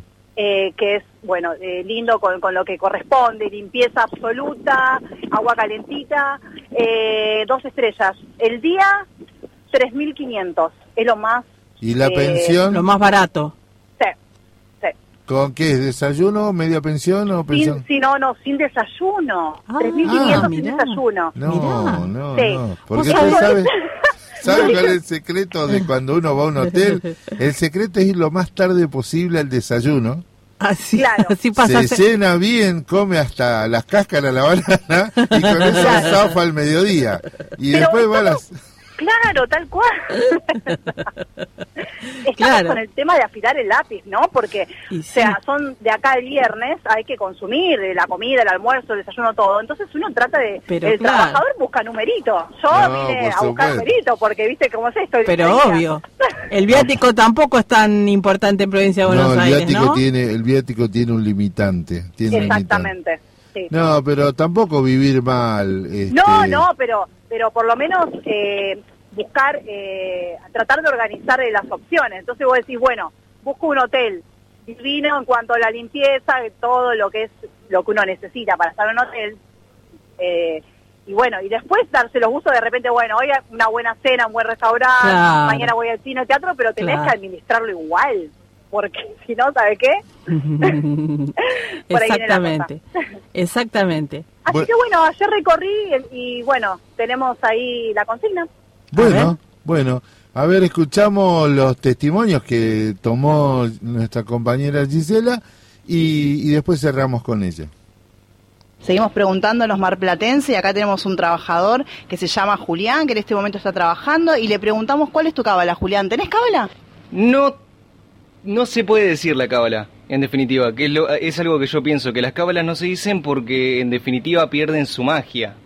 Pu- puede que tu cábala sea decir, sea no decir tu cábala, que también puede, puede aplicar, puede ser medio contradictorio, pero eh, desde mi punto de vista las cábalas no se dicen. Puedo tener o no puedo tener, eso ya queda en duda del otro, pero que las voy a decir no, no puedo porque pierden, perderían su magia, sí. Para Radio Germán Abdala, la consigna es ¿qué cábala tienen para el Mundial? Hola, ¿cómo estás? Hola, ¿cómo está? Bueno, mi nombre es Diego y la cábala que tenemos nosotros es todos los años, o sea, cuando se hace el mundial, es juntarnos con amigos y bueno, compartir ese momento, ¿no? ¿Tres amigos? ¿Cinco, diez, veinte? Eh, no, somos como 14 porque somos un equipo de fútbol, así que nos juntamos casi siempre en la casa de uno y compartimos ahí todo, ¿no? No importa el horario que sea, pero bueno, viene al pelo para poder juntarnos con amigos y disfrutar de... Qué bueno, 14 amigos en un lugar, lo que me imagino. Primero, pensar pensar si son, claro, son de distintos clubes. Este, Eh, sí, Imagínese, no, no, no, muy buen ¿Qué comemos, muy, no? Muy buen 14. dato, muy buen dato, muy buen dato. La verdad que, que, que estuvo muy ameno. Eh, me dejó medio ¿Qué? Calentito el de que no da la encuesta, que- porque no da, que no da la consigna. Dice, no, no, sí, tengo cábala, pero no la cuento. Ay, no, pero replantado el chico. Aparte tendría unos 25, 26 años. Dijo, "Ay, Claro, bueno, pero creía, creía en las cábalas, claro, Claro, pero él me la quería contar porque él está preparado seguramente Muy para... bien, muy bien. ¿Y ustedes cómo se preparan? ¿Tienen cábala ustedes? Yo Eh, lo conté en el arranque, después se lo voy a repetir este personalmente. sí, lo conté en el arranque del programa. Después lo vamos Ah, a contar. bueno. a... ¿Chávez Yo- tiene? No, no, no, no ninguna en particular, sí la bandera siempre, Bien, La eso es un muy buen dato. Que no nos falten los colores. por supuesto. Ni hablar. Este, bueno, Algún Gisela. que otro gorrito también, ahí está, Ah. eso sí. Ay, qué eso sí. lindo. Bueno, Gise, muchísimas gracias por esto. eh. Muy, muy, muy, muy bueno. Bueno, eh, bueno, muchas gracias por eh, esta participación de, de comunicar y transmitirle a, a los oyentes Eso. de a todos los afiliados de la CTA, de, de ATE, ATE Capital y ATE Nacional también. Muchas gracias, sí. Que tengan un buen día.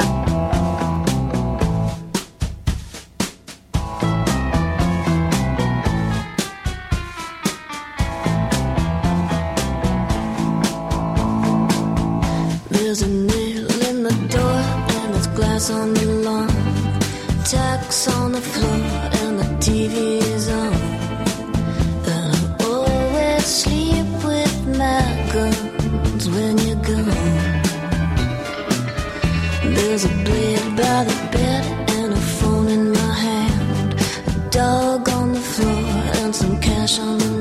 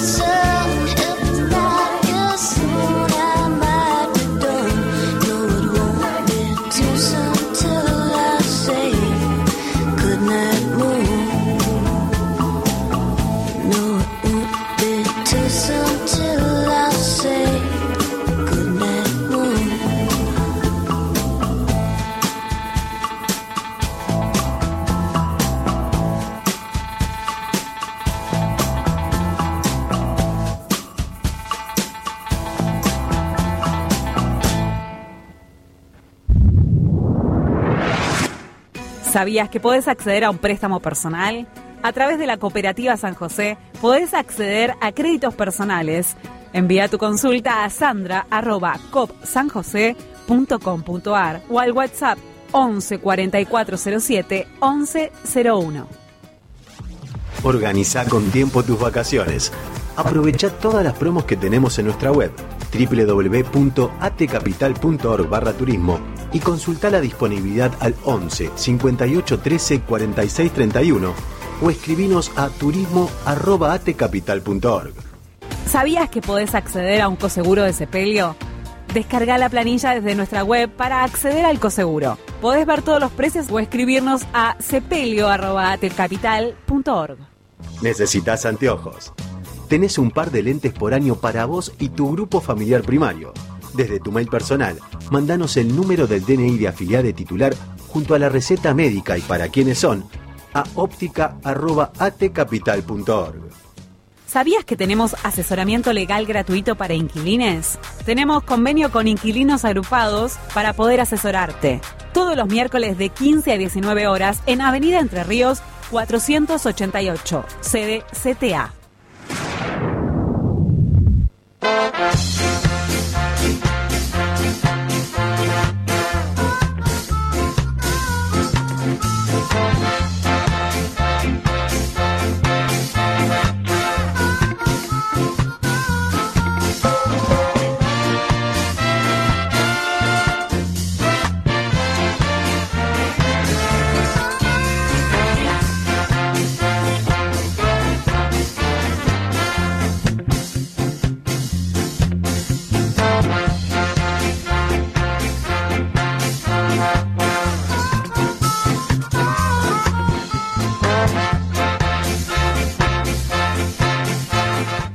Muy bien, estamos acá, continuamos en, nuestro en nuestro querido programa de, del agujero del mate, que ya se está haciendo tradicional, no tanto en el vivo, porque la mm, presencialidad nos ha, nos ha cuestionado y no en todos los sectores me están diciendo los cortafuegos de los ministerios le dejan entrar.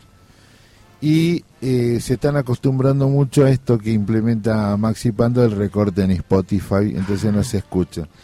Con tal Instagram. motivo, le quiero dar la bienvenida a nuestro compañero el pibe eterno, a Manolo Sueiro, que hace su columna política los días martes. ¿Cómo te va, Manolo? Buen día. ¿Qué tal? Buen día, ¿cómo están? ¿cómo va? ¿Cómo están?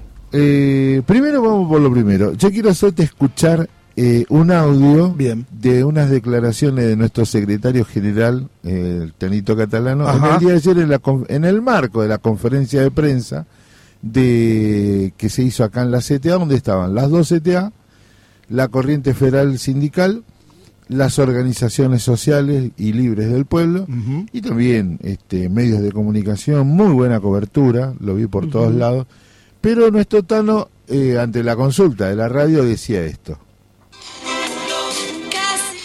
Espere, que todo puede fallar, ¿bien? todo puede fallar. Entrevista a Catalano, este, reproducir, Esa. y bueno, bueno, todo. Fue, fue. Ahora la voz de Daniel Tano Catalano.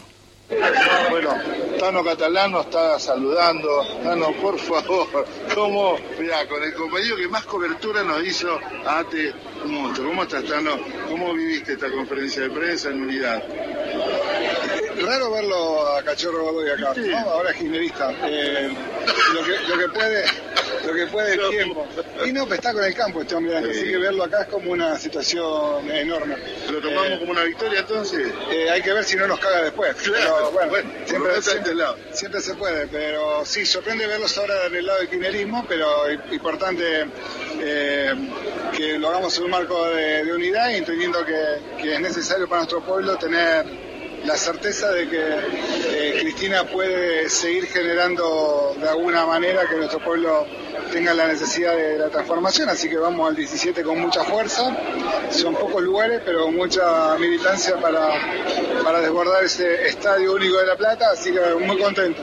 ¿Y eh, cómo vivís? ¿Qué esperás de Cristina? Porque fuiste de los primeros que empezó, es con Cristina, con Cristina. ¿Cómo lo vivís? ¿Cómo lo esperás? Yo lo que espero es que no nos apague esa lucecita de esperanza que tenemos, que no nos manden a militar para, para otro. Eh, lo que espero es que podamos laburar para, para que ella llegue el año que viene con la mayor fortaleza posible, así que bueno, con esa, con esa certeza y con, con la gana de empezar a militar Cristina 23. ¿Qué opinión tenés de este, esta medida del gobierno con los precios justos? ¿Cómo puede intervenir o qué, qué opinás como referente del movimiento obrero? Me parece que es importante que empiecen a sancionar a las empresas y que pongamos ahora también como medida de gobierno el salario justo, ¿no? Porque, eh, claro, precios justos sin salario justo es una estupidez eh, terrible. Si nos van a seguir hambriando, que se vayan a cagar, podemos estar con- consumiendo arroz de quinta marca. Así que vamos ahora por los salarios justos. Ya empieza la campaña. Gracias, Tando. Un abrazo. Bueno, las declaraciones. Eh, me gustó las elipsis que, que usó. Este, Sí, no. Es una lluvia de metáforas. Sí, esas metáforas. Se guardó algunas cosas, me parece. Eh, es sincericidio natural y habitual de nuestro compañero catalano. Bueno, pero. Sangre tana. Sí, sí, sí, estaba indignado. Pero bueno, este, fue muy alegre con nosotros. Y fue primicia, porque ahora vos me decís que está queriendo instalar esto. Sí, efectivamente, la verdad que, bueno, como lo venimos planteando de manera sistemática, la puja distributiva y la recuperación del poder adquisitivo de los salarios, cada día que pasa, cada semana que pasa, es más urgente y es más intensa la, la necesidad y el reclamo a la vez. Entonces, me parece que así como lo pudo, se lo pudo plantear a, a Kelly Olmos, a la ministra de Trabajo, la semana pasada en la delegación que recibió de, de nuestra central, eh, necesitamos, sin muchas vueltas, salarios justos. Claro. Exacto. Salarios justos que den cuenta de la necesidad concreta que tenemos lo- los y las trabajadoras del Estado y del conjunto de, de los sectores asalariados. No se puede hablar de un programa de salimos de precio cuidado este, a precio justo. No podemos hablar precio justo cuando todos sabemos cuál es la actitud de las grandes corporaciones, de la Copal, este, de Funes de Rioja, que es el titular de la Copal, eh, y que tiene una clara este, intencionalidad en, en- en la disparada de precio, en remarcar y fundamentalmente de condicionar la, la mesa y lo nutricional de, de- de nuestro pueblo, ¿no?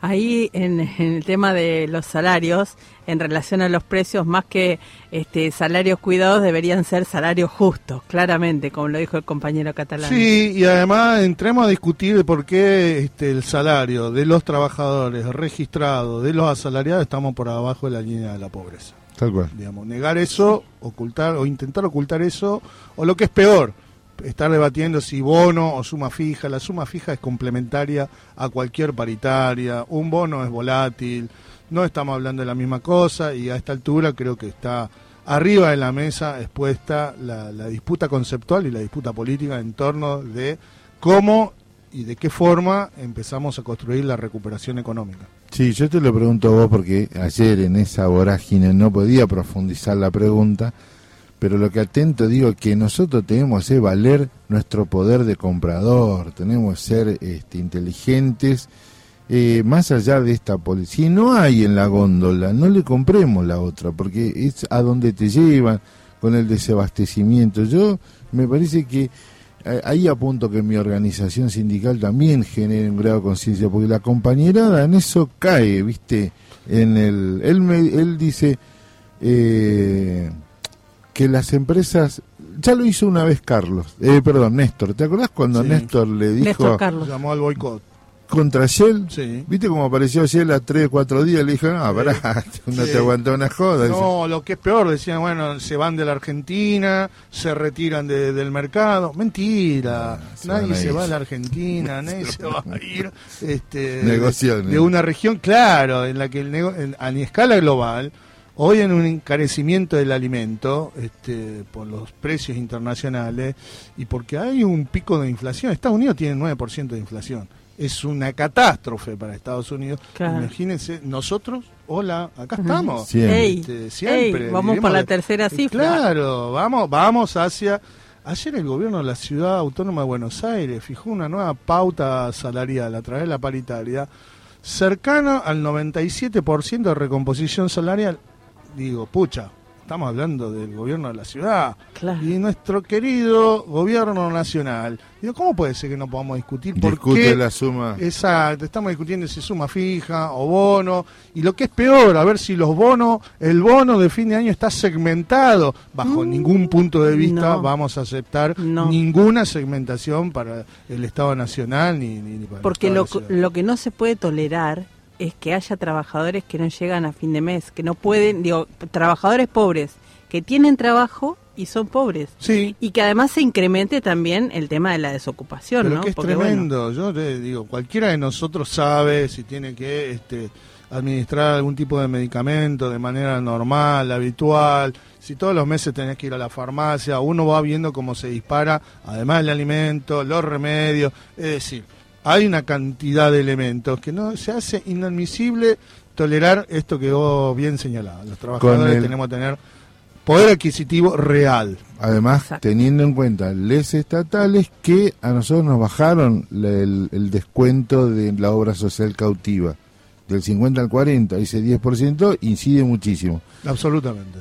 Hablando de política, eh, a nuestra, a más allá de las declaraciones de la ministra de Trabajo que fueron, vos lo dijiste, ¿sabías que fuiste premonitorio con tu definición de que muchos funcionarios esperaban el mundial? ¿Te acordás cuando lo dijiste? Y se acerca Hace un mes, Sí. hace un mes. Me dijiste, Ruegan que dijiste acá tengo el arranque registro, rápido. tengo el registro acá. Manuel, el, Man- Manolo, el pibe eterno, dijo, están desesperados porque empieza el mundial. ¿Quién cayó?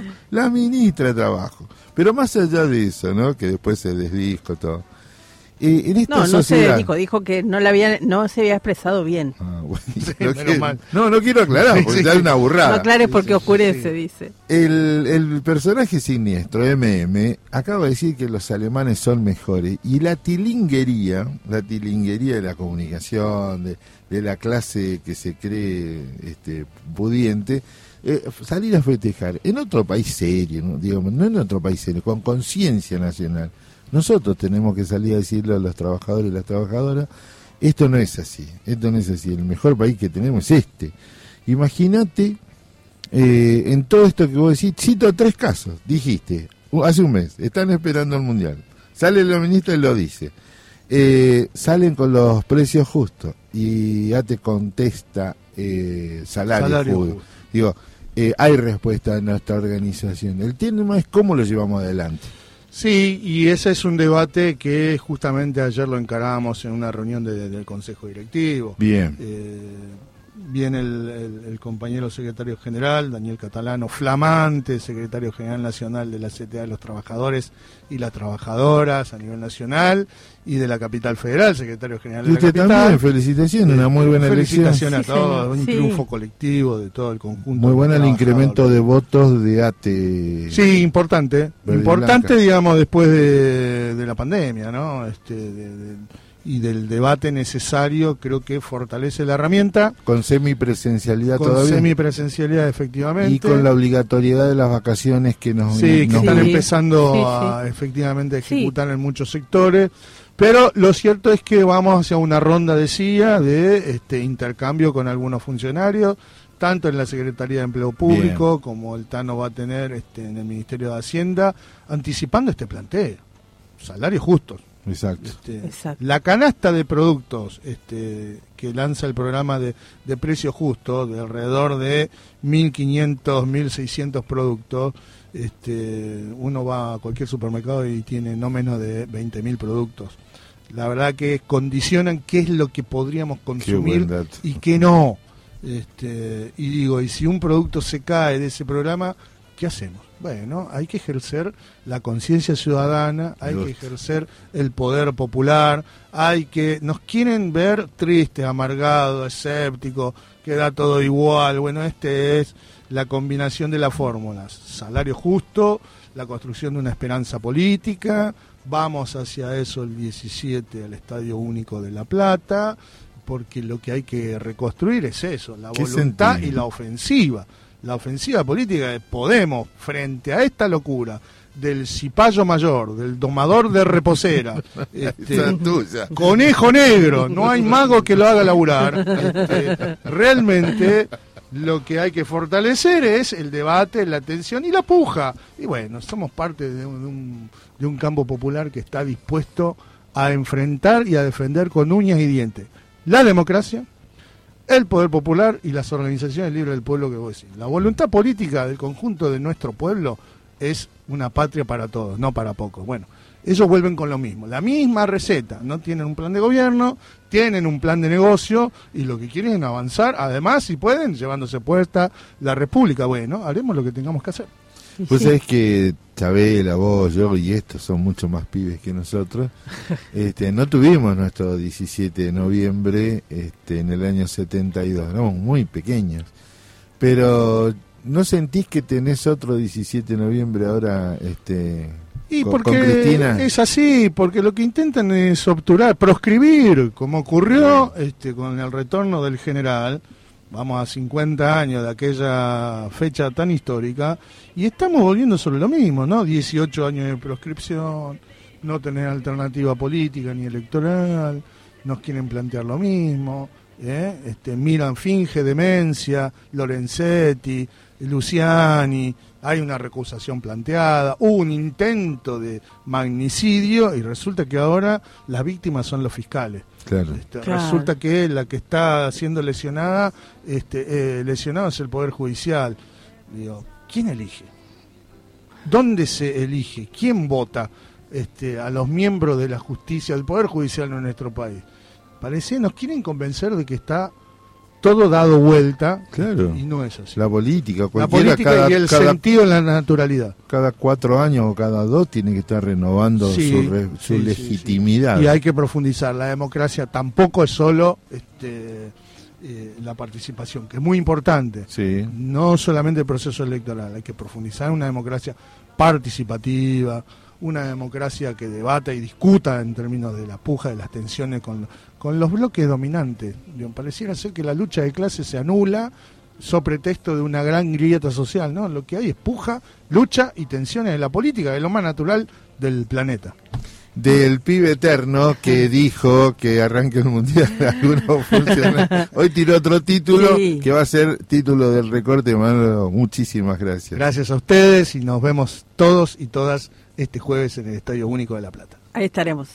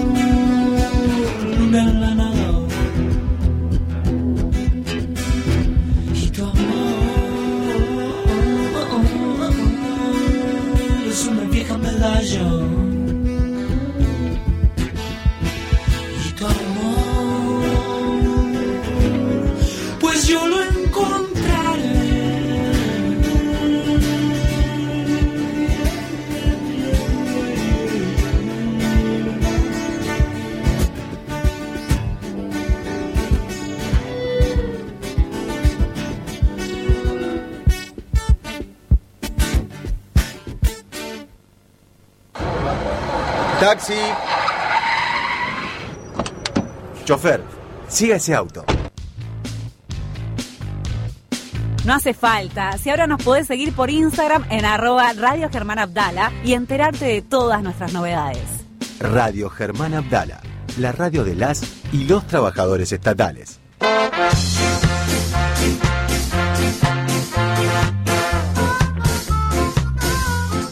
Si te viera, si, si nos viera, si lo viera nuestro profesor de, de operación de radio Ezequiel, a, eh, a Martín Federes, ya directamente sentado sobre la Le consola. pone 10 felicitados. Sí, pero hoy tenemos una actividad, eh, sobre todo, muy bien pensada, muy bien pensada para generar, este, visibilizar una problemática. Estamos con el compañero Coco Garfagnoli de la Tupac. ¿Cómo te va? Buen día, ¿cómo estás? ¿Cómo anda? Buen día, ¿cómo andan? Bien, acá. ¿Qué tal? ¿Cómo va? Te va a saludar, te va a saludar la compañera Chabela Peicé, que dice que te conoce de algunos ámbitos non santos. Sí, sí. Bueno, sí puede ser, no sé, no, no recuerdo. Usted recuerda, yo tampoco.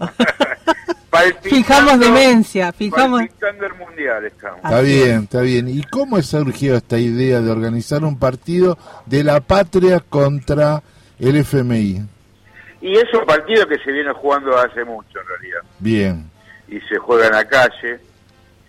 Y, y bueno, y lo vamos a graficar, hoy lo vamos a dramatizar en, en el Estadio Único Madre de la Plaza y en Plaza de Mayo. Y bueno, y va a haber un poco de todo. va- la idea es lo que decís vos, visibilizarlo, visibilizar la- el, un, un tema, digamos, el, el origen de los problemas de la Argentina, que es Totalmente. de- Totalmente. de, depen- de dependencia, de, de, sometimiento a una colonia y, y que bueno, que la única salida para que nuestros compañeros tengan trabajo y salarios dignos es, es justamente romper con esos lazos de dependencia, son las políticas del Fondo Monetario Internacional, que son que vienen aparejados con la concentración de riqueza brutal de las este, agromineras que bueno que están saqueando nuestro nuestro país Correcto. entonces este bueno dijimos bueno siempre se queja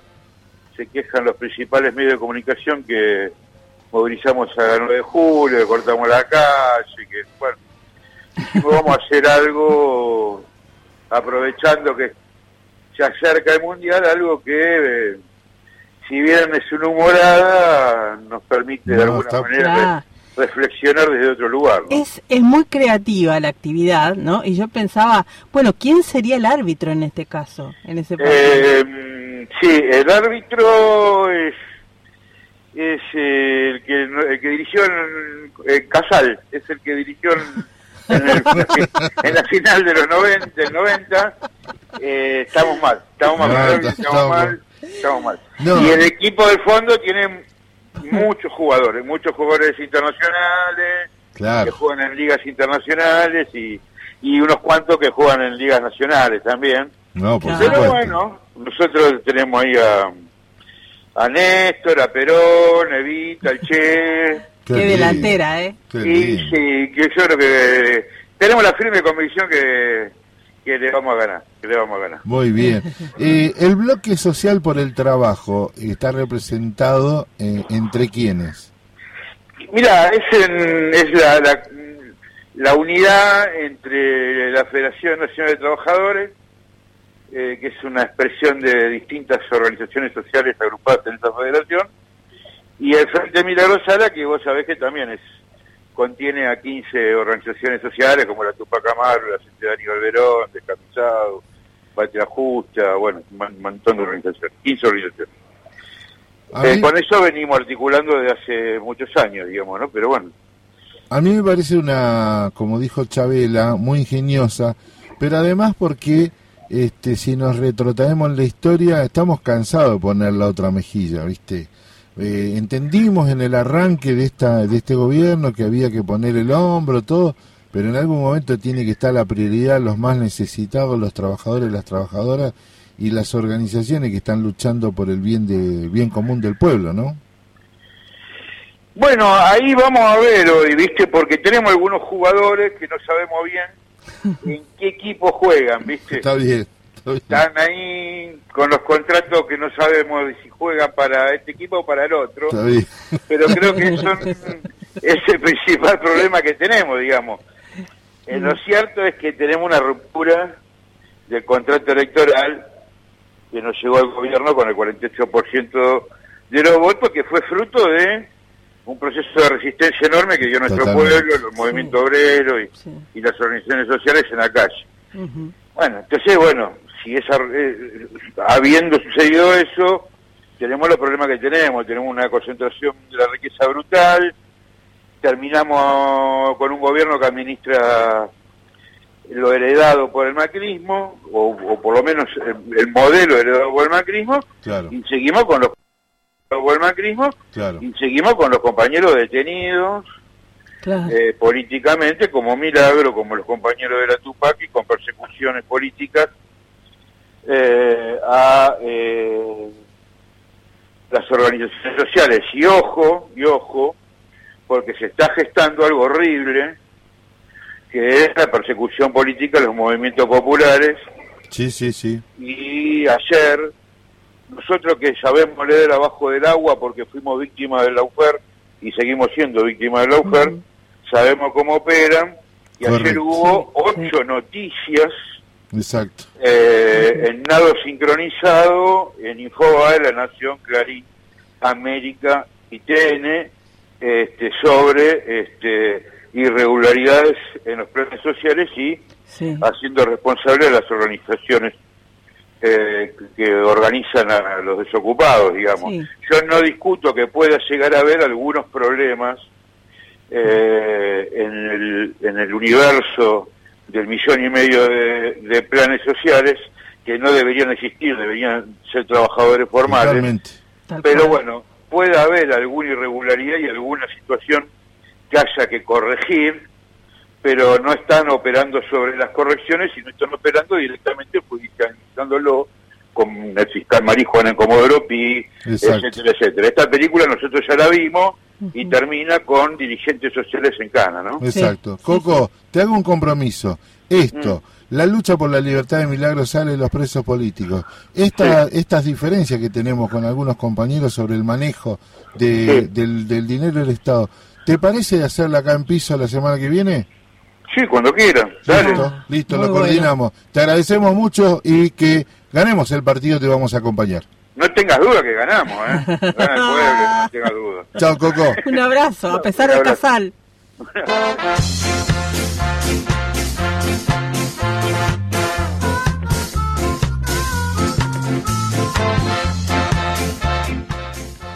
El Coco Garfanini, me había equivocado, Garfagnoli, le dije, Garfanini, este, un cuadrazo de, de, de la Tupac, eh, haberlo tenido acá y ojalá pueda venir al piso. Sí. Chabela se cual. sintió cómoda. Me sentí muy cómoda, me parece que fue un programa especial por el homenaje a Lara San Juan Sí. y los cinco años de aquel incidente, como usted bien lo dijo. Así que, pero bien, bien y siempre muy contenta de ocupar este lugar en la radio Germán Abdala, que es el aire, y hacer aire con usted. Muchas gracias. Hasta mañana, esto ha sido el agujero del mate. Thank